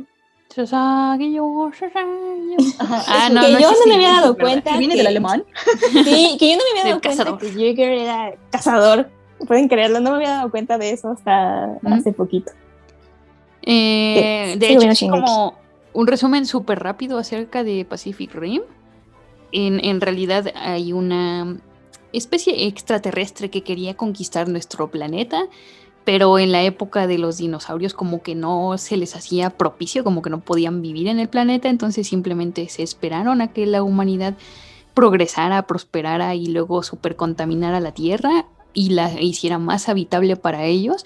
Y entonces en la fosa María en el Pacífico, por eso se llama Pacific Rim, eh, crean un hoyo interdimensional del que salen estos monstruos que en realidad son eh, armas biológicas creados por estos seres interdimensionales. Y incluso tiene su, su estructura, su explicación de cómo van saliendo los kaijus, porque se dice que la primera oleada es como la de los exploradores. Los Jakers lograron vencer a esta primera oleada, pero pues porque solo estaban como echando un vistacito a ver lo que, qué podía hacer la humanidad, cuáles eran sus capacidades. Y una vez que recolectaron todos estos datos, entonces ya vinieron como, como, la primera ola de guerreros, por así decirlo. Por eso estaban mejor adaptados a las técnicas de los, de los Jakers y, y podían pelear mejor. Pero mete una idea muy bonita, bueno, muy romántica de la humanidad. Porque dice, solo la humanidad pudo unirse, o sea, reunir todos sus conocimientos, compartieron sus conocimientos para crear una defensa a esta raza. Y los ven a invadir, que fueron los Jaegers. Y ahí Sí, claro, porque necesitan algún desastre enorme para poder decir, bueno, tregua mientras vencemos al monstruo, pero Sí, pues que- era mucho ajá. tiempo, ¿no? ya es como una idea de la humanidad pacífica, unida, que ya habíamos visto como en otras películas, ¿no? Pero aquí, aquí me agradó, o sea, como que unió muchísimas cosas. Y aparte, en el- también está chido que te meten en esta idea del, de los este de los Jaggers que, o sea, los puedes controlar, ¿no? Que aquí viene la idea de los mechas. Pero aquí son dos personas. Y, y aquí viene como el romance de este, de este señor gordito friki, ¿no? Que va, siempre mete como historias románticas. Sí. Pone una pareja que solo puede conectarse porque pues está, está unida, porque tienen que tener un lazo, ¿no? Entonces como que Sí. te mete este romance, como que no lo ves así súper gráficamente, pero es un romance, por eso están, están juntos y al final ganan, o sea, ganó el amor, el, el amor heterosexual Lo más importante es el amor, el amor heterosexual. e interracial, ¿no? Porque aparte era como, Sí. era como un americano y una japonesa. Pues la verdad Pacific Rim 1 estuvo muy buena porque como ya comentábamos, igual Guillermo del Toro pues tuvo la iniciativa, ya tenía completamente la idea de lo que quería hacer y que además te- ah, tenía en puerta una trilogía para continuar con esta historia que pues tenía bastante potencial, pero como todo lo bueno en esta vida lo arruinan, pues hubo ahí como un cierto pleito entre directores, la verdad no, no se supo completamente bien qué pasó, pero pues Guillermo del Toro abandonó el, proyecto, dijo pues creo que van a hacer una porquería, sale bye. Y pues sí, re- realmente resultó en algo que mm, podría considerar como una película mm, X, pero sí me dolió porque tenía potencial como para que hicieran algo bueno y terminaran bien la trilogía. Y como quisieron mezclar muchas cosas, tanto en personajes, tanto en trama, le dieron muchas vueltas y pues terminó siendo un revoltijo de historia en el que pues um, importaba más como la acción entre otra vez los kaiju y los, y los jiggers. Entonces, y además hicieron una, un tipo, incluyen ya a una niña, que es una niña que puede manejar un robot mucho más pequeño, como una tercera parte de un jigger normal, y pues es ella solita.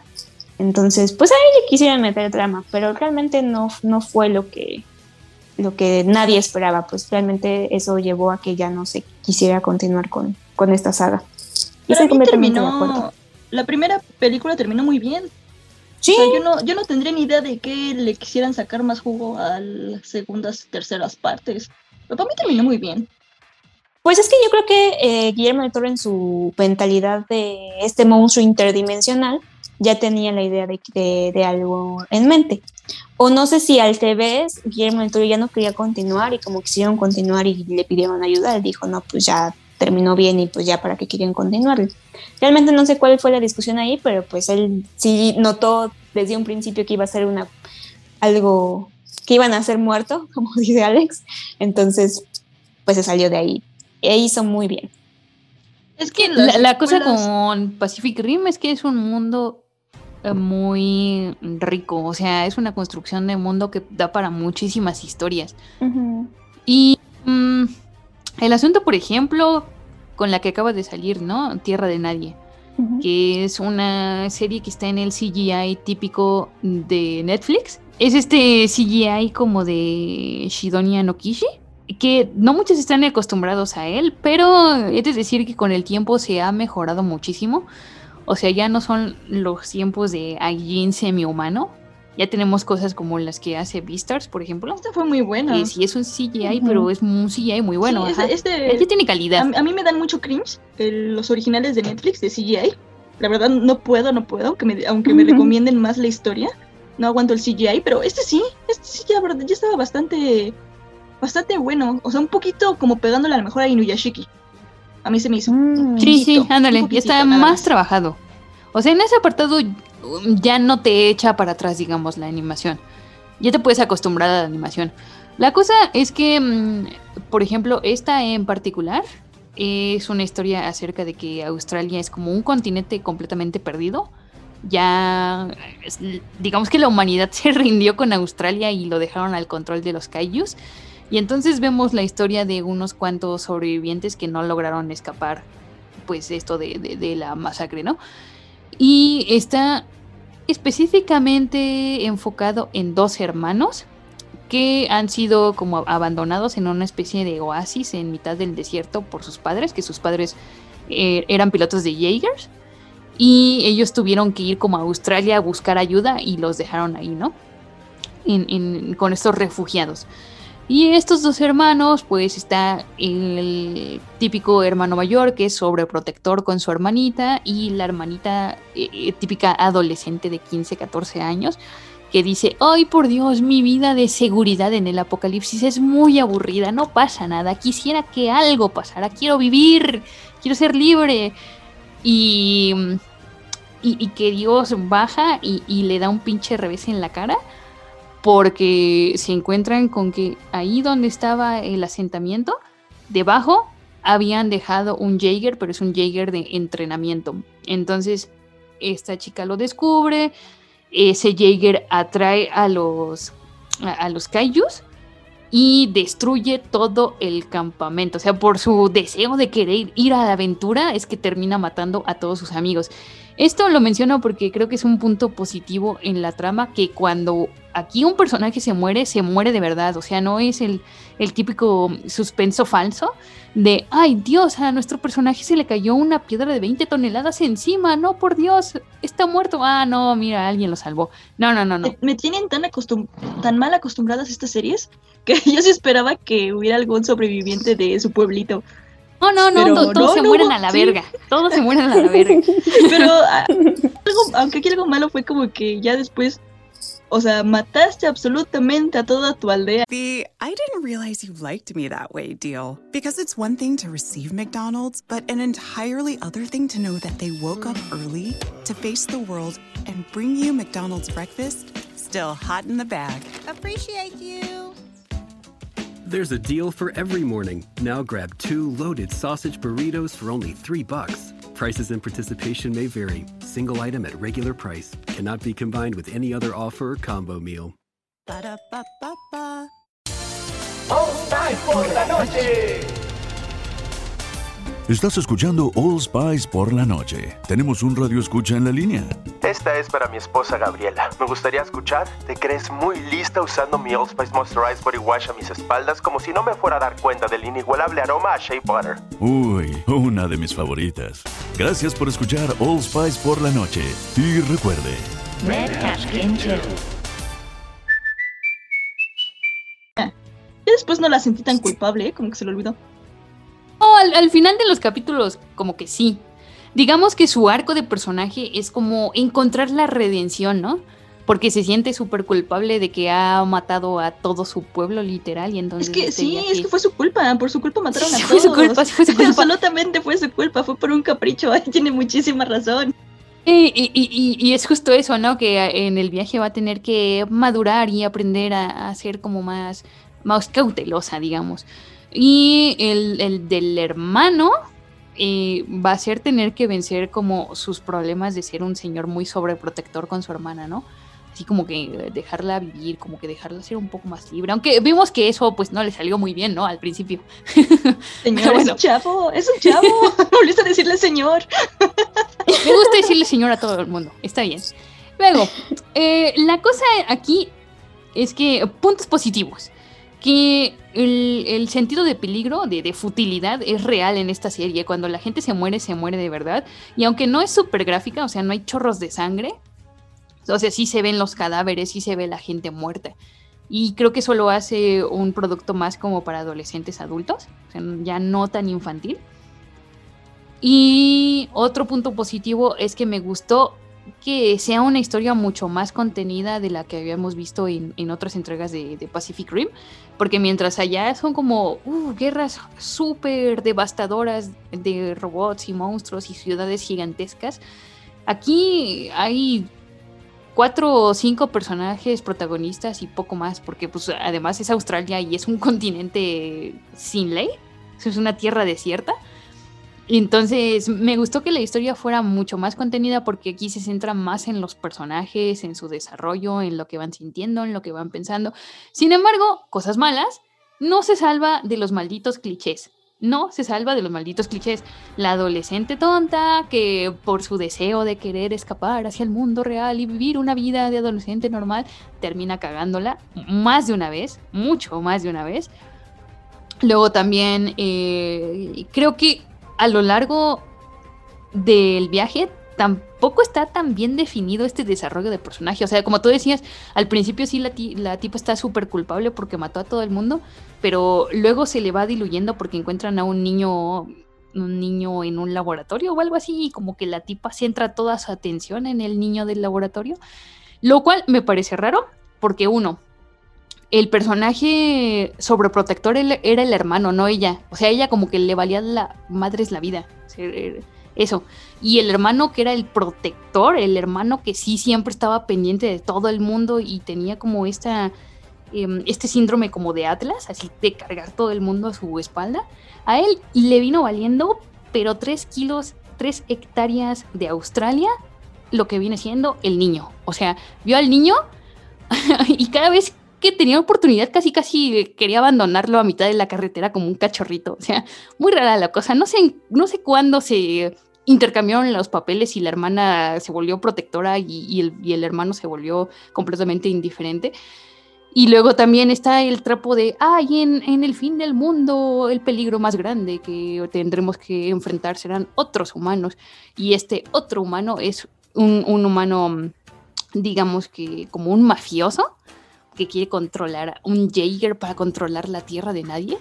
Que la verdad el tipo no es muy interesante, es un poco cliché, quizás porque no vimos su pasado, pero sigue siendo así como un malo malote. Y la única interesante es una hija adoptiva, que es una tipa, digamos que a la que le borró la memoria. Algo así. No les voy a revelar más detalles, pero como que le borró la memoria y luego al paso de los capítulos vamos a ir descubriendo la verdad de, detrás de esta tipa. Y eso, o sea, sí se centra en los personajes humanos, pero que como que terminan siendo demasiado clichés. No hay nada nuevo dentro de la historia de los humanos. Y los putazos entre kaijus y robots están bien, están bien porque la animación de Netflix ya va mejorando bastante. No es no es Attack on Titan, no, es, no es tampoco Jujutsu Kaisen, pero está bien, está pasable, está decente. Si lo que ustedes quieren ver son putazos puros y duros, los pocos que hay son bastante disfrutables. Si quieren ver una historia que profundice más en los personajes, tal vez esta no sea esa. A mí me gustó que ya como que metieron el, un mundo alternativo de Pacific Rim, ¿no? Porque, o sea, no te da el que el final de la película. O sea, no, te, no sé si es como que otro final, otro mundo alternativo. Porque recuerden que la película se cerró en que, bueno, terminó en que sí cerraron el abismo. Y aquí, pues, como que mundo alternativo, que no pasó eso, ¿no? Pero es que en la 2 tampoco. Pero, ajá, pero desaparecieron, al menos desaparecieron la película 2. ah, ¿no, ¿no fue canon? Es que solo hacen referencia a la 1. Haces referencias, pero solo de la 1, a la batalla de la 1. Y ya. Ah, ya. No, porque en la 2 están en Sydney, ¿no? Están, no me acuerdo en dónde están. Solo que el, principal es el hijo del comandante de la primera. Ajá. Y, que se vuelve a abrir el portal. Según yo, la 2 no fue canon. ¿Qué fue lo que pues me alegró para mí? Qué bueno, porque sí, no, no valía la pena que fuera canon. Ajá, que es punto. Así como punto bueno, punto positivo. No es datos y ya. sí, usted disfrute Pacific Rim versión anime. Mm. Y luego también tenemos Godzilla de Netflix. ¿Qué ha pasado con estas tres películas, ovas? No sé cómo llamarlo. Son películas. Y pues yo, a ver, aquí va el resumen para que yo les ahorre el tiempo de verlas, la verdad. Honestamente, esta película no me gustó. No soy fan de Godzilla, entonces no me gustó. Pero a los fans de Godzilla tampoco les gustó. O sea, no, la verdad, no, no vale, fue una cosa rara. Es que eso es lo que ocurre con, con estas adaptaciones de criaturas, anime, series de Japón a Estados Unidos. No sé si a fuerzas les quieren dar su versión occidental o no este mm, o no le entienden porque como que no termina de cuajar. Y vemos que este es un anime de Netflix pero como que Japón hace lo mismo. Como que quiere cambiarlo para adaptarlos a gustos este a gustos occidentales. Y como que no cuaja en ningún lado no ni acá ni allá. Entonces te sacaron tres películas raras no la primera se llama Planeta de monstruos. Y la verdad empezó muy interesante porque te dice que aquí el protagonista sale, huyen del planeta en naves espaciales, huyen al espacio, porque salió Godzilla y Godzilla está destruyendo a la humanidad. Entonces la única forma que tienen para sobrevivir es saliendo del planeta. Porque no, o sea, ya no pudieron, no pudieron rescatar el planeta, no pudieron destruir a Godzilla. Entonces son una especie como de humanos refugiados que están en el espacio. Y a estos humanos los este, se encontraron como otra raza extraterrestre que se parecen mucho a los humanos y pues ellos si no los encuentran no sobreviven en el espacio. Así que ellos ahí se quedan. Están juntos. Son dos razas que perdieron su planeta por diferentes monstruos y ahí lo dejan. Entonces ahora tienen la idea de que como que la nueva generación sobreviviente va a ir a recuperar el planeta porque tienen un odio hacia Godzilla porque él les destruyó su forma de vida, él les quitó su territorio natural, entonces van a luchar contra él. Entonces agarran sus armas, bueno, sus, como sus naves espaciales con armas, entonces tienen la tienen que ir a explorar el planeta para ir a destruir a Godzilla, ¿no? Entonces en eso se queda, que ya están dándose, o sea, se dan en la madre, se dan unos putazos bien fuertes, destruyen un buen de este se sacrifican un montón de sus compañeros muchos mueren, entonces nada más queda este, este protagonista. Y al parecer terminaron con Godzilla, o sea, después de todo, valió la pena. O eso es lo que creen, porque el mundo ya está destruido, terminan con este Godzilla y al parecer no, no, no, era el Godzilla que destruyó su planeta. Después se dan cuenta que pasaron como que cuando aquí hay un desfase temporal, porque recuerden que están estas teorías, ¿no? De que cuando estás en el espacio, el tiempo cambia. Entonces ya pasaron muchos años en la Tierra. Y el Godzilla que destruyeron no es el Godzilla que destruyó su planeta. Es como un Godzilla chiquito. Y en ese momento sale así como un señor monstruo, que es un Godzilla enorme, enorme. Y ese es el que hay que derrotar. O sea, hay varios Godzillas. Y ahí acaba. Como que se dan cuenta que, que ya es exactamente como el título de la película, Planeta de Monstruos. Pues sí suena bastante interesante, aunque dices que... Se los, no, se los, juro que se los estoy diciendo de una manera muy interesante, pero bueno, allá ustedes me dicen si la reseña que les doy hace que los vayan a ver la película y ya me cuentan que así, así fue de interesante la película, porque mm. es muy aburrida, o sea, los diálogos son así cansinos, así de... ¡Ay! También vi, vi la 1 y, me bastó con eso. Pero ya no, vi ni la 2 ni la 3. Sino que es lo que te dije en, esencia sí, pero es que lo estiran. Es un súper chiclecísimo, porque el plot es muy sencillo. O sea, se puede haber resumido en, en un OVA de quizás media hora y ya está. Pero como lo super estiran, se hace cansino. Después va segunda parte. Porque yo me eché las. No sé por qué las vi todas, la verdad. Como que esperaba que rescataran esta, esta, esta saga, esta trilogía. Ok, segunda parte, Ciudad al filo de la batalla que es, mm, bueno, acá ya quedó el sobreviviente, el protagonista, que la verdad no recuerdo el nombre y no lo voy a buscar. Y es rescatado por unas dos chiquillas, que son como humanas, pero hagan de cuenta que es la, como que una, una humanidad que... Mm, no, no, no diría que evolucionó, porque, o sea, parecen humanoides, pero ya tienen rasgos diferentes a los humanos. Pero digamos que son los humanos sobrevivientes que sí se quedaron en ese planeta y de alguna manera se adaptaron, pero ahora son como que rústicos, ¿no? Como que digamos que regresaron a la edad de, piedra. Y tienen así, son como una pequeña tribu que vive en cuevas y que tiene rituales. Y al parecer aquí Godzilla es como que un dios y, y, tienen otro dios, ¿no? Que es esta... Ah, este otro kaiju en el mundo de Godzilla, que es la mariposa. Bueno, que es una polilla. Creo que es Motra. Ah, sí, sí la hermosa polilla gigante. Ajá, y de aquí, de hecho, esta es una referencia a las películas viejitas, porque Motra venía de un lugar en el cual era, era llamado por dos hadas. Y de hecho, esta también tiene otras referencias. Bueno, en, en, un, en un, rato les explico los otros kaijus que hay. Hay una referencia en Godzilla 2 que dicen, ¿quién es Motra? Y ya te ponen un personaje asiático, japonés que anda por ahí, que dicen que es una leyenda que ahí tenían y que ellos lo conocían y que su abuela no sé qué. Entonces como que te da la referencia. Pero aquí lo chistoso es que en la película te dijeron como que... Como si fuera como que una tribu o algo así. Que conocía a Motra. Como descendientes de. Y aquí te pone que son estas dos chiquillas que de alguna manera como que se comunican. Son gemelas, ¿no? Tienen una comunicación con, con estas ondas. No son como radioactivas, pero como que de energía de los estos caillos.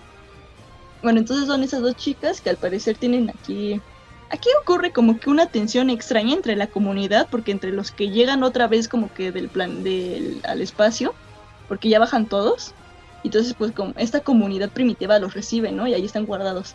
Pero aquí se, se empieza a poner un poquito sospechoso el, el este amigo del que era extraterrestre, ¿no? Que al parecer es como un tipo sacerdote, un místico o algo así, que siempre está hablando de que su dios es, es el mismo que el de la destrucción, que no, no pueden decir su nombre, pero causa caos y destruye el planetas.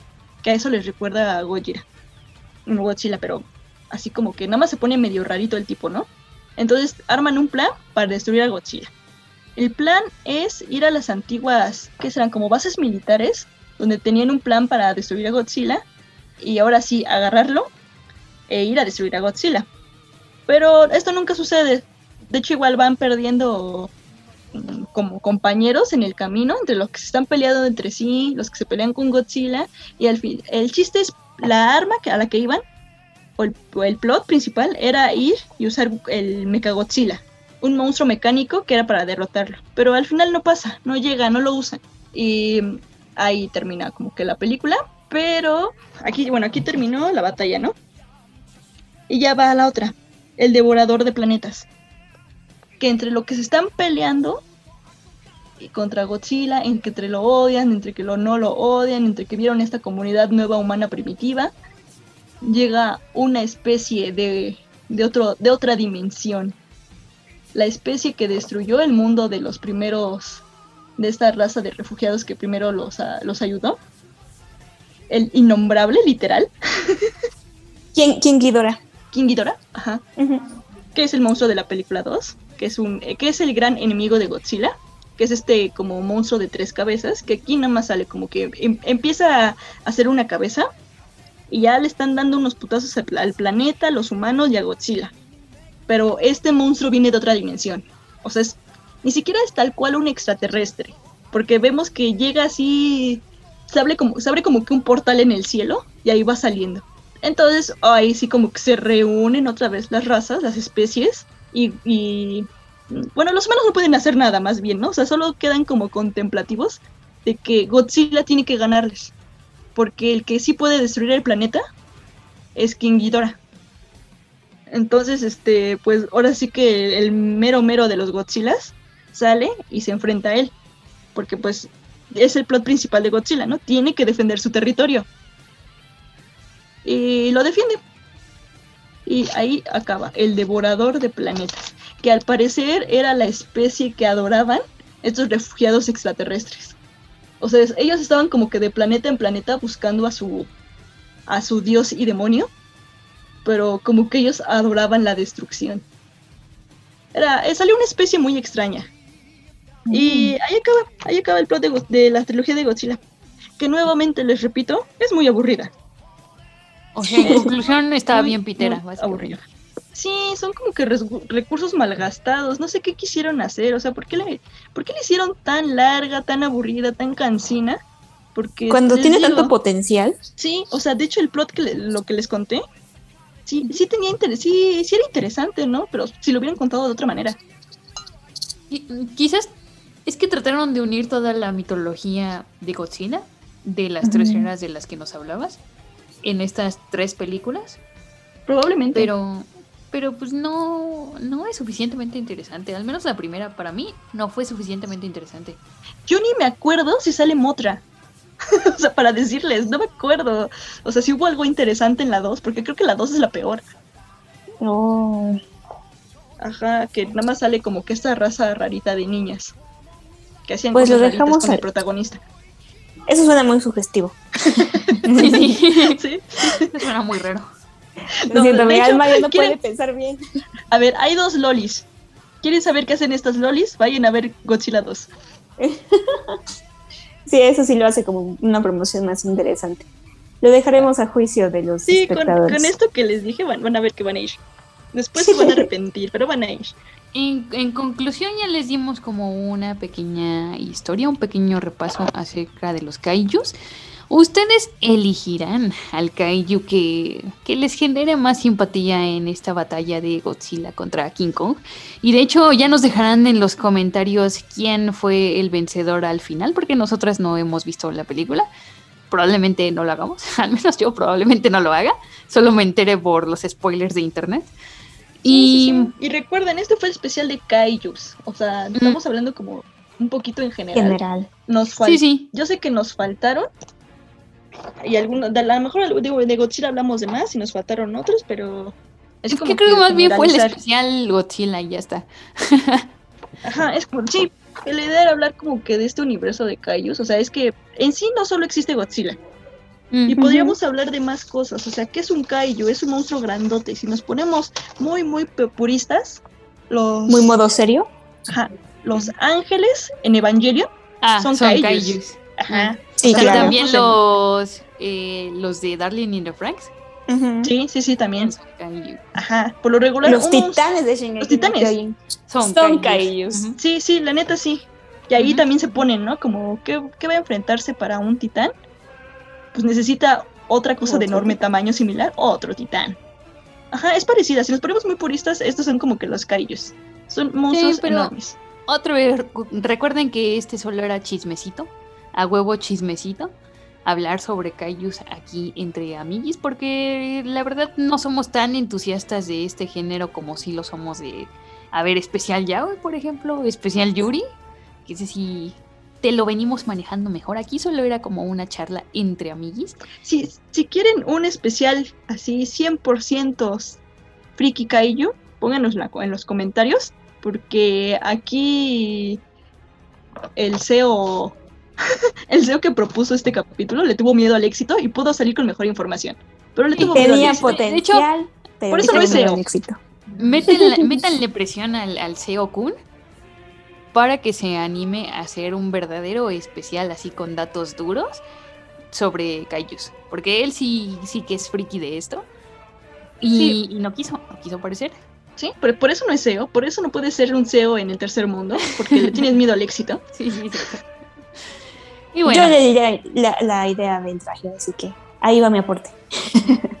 Perfecto, pues eh, así terminamos nuestro especial de Kaijus. Yo soy Guillermo del Toro comprando figuras en Akihabara. yo, yo quería comentar que el, la moraleja que aquí me deja todo esto con respecto a los Kaijus es que tenemos una un, un, problema con el tamaño y eso se ve en todas las películas de Occidente y de Oriente. Sobre todo en Japón, en Japón lo quieren grande. Le gustan grandes. Más grande. Les gustan gordos, así. y una vez más, todo está bajo control gracias a Guillermo del Toro. Exacto. Exacto. Y bueno, pues gracias, Lucia. Que Lucia en este capítulo es una marmota radiactiva que, que ha comido de así. Está en el basurero de, de la fábrica de Maruchan. Le cayó todo el desperdicio químico de la Maruchan. Y se volvió una marmota mutante.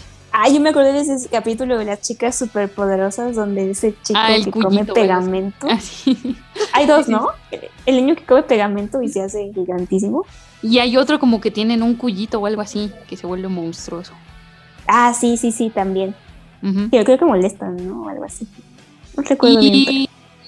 Y Mariyoyo se ha fusionado con su cerdito Frank. Mm. Y ahora son un ente, son uno mismo. Es, es el Kaiju. Como un Digimon. Ellos son los sí. Kaijus porque también aumentaron de tamaño extrañamente, no sé por qué.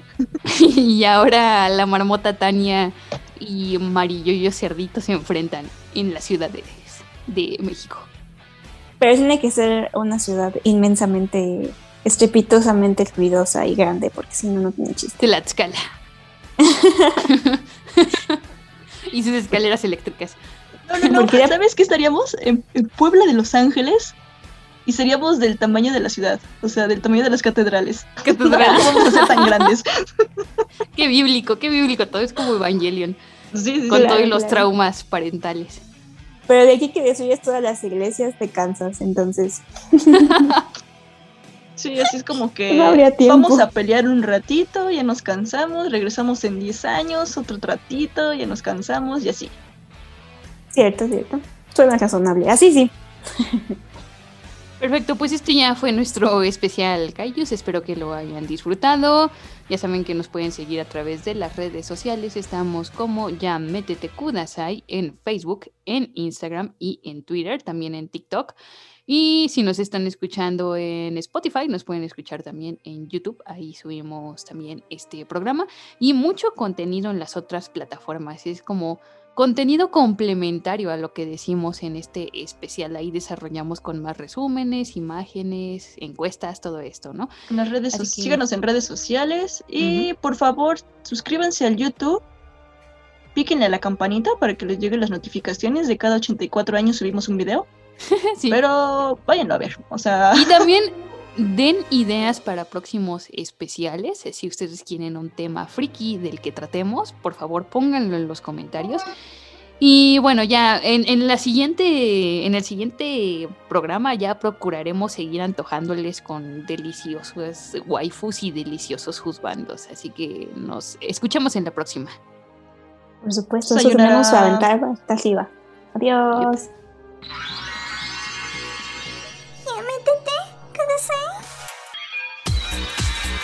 El viaje al mundo otaku ha terminado. Ya puedes volver con tu waifu 2D y tus mangas cochinotes. Síguenos en Facebook, Twitter e Instagram. Esto fue Un podcast de frikis tercermundistas para frikis con clase.